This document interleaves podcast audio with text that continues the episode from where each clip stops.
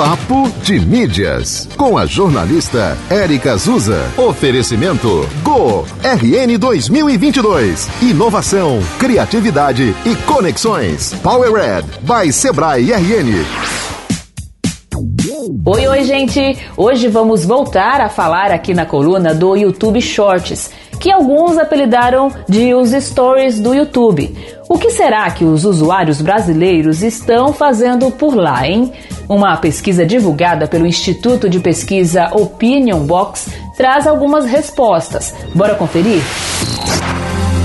Olha, entre os resultados do levantamento realizado neste ano, 48% dos usuários brasileiros que acessam os vídeos verticais no YouTube buscam ver conteúdos com temas de humor e também para acompanhar os vídeos dos canais que segue dentro da plataforma.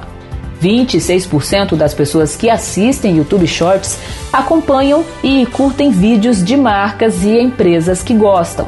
Também assistem vídeos de celebridades e blogueiros. 25% assistem notícias. 19% declararam que gostam de acompanhar os vídeos dos amigos. Vale lembrar que a ferramenta do YouTube Shorts ainda não está popular no Brasil. Na pesquisa, diante da pergunta: Você já acessou o YouTube Shorts?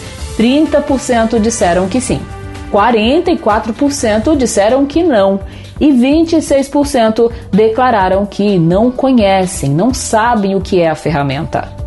Ou seja, né, gente, o YouTube Shorts ainda tem um bom caminho aí pela frente para percorrer e aos poucos mais pessoas conhecerem o espaço de vídeos verticais dentro do YouTube.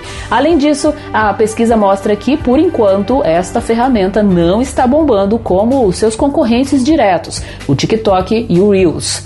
Tem mais detalhes no site papodemídias.com.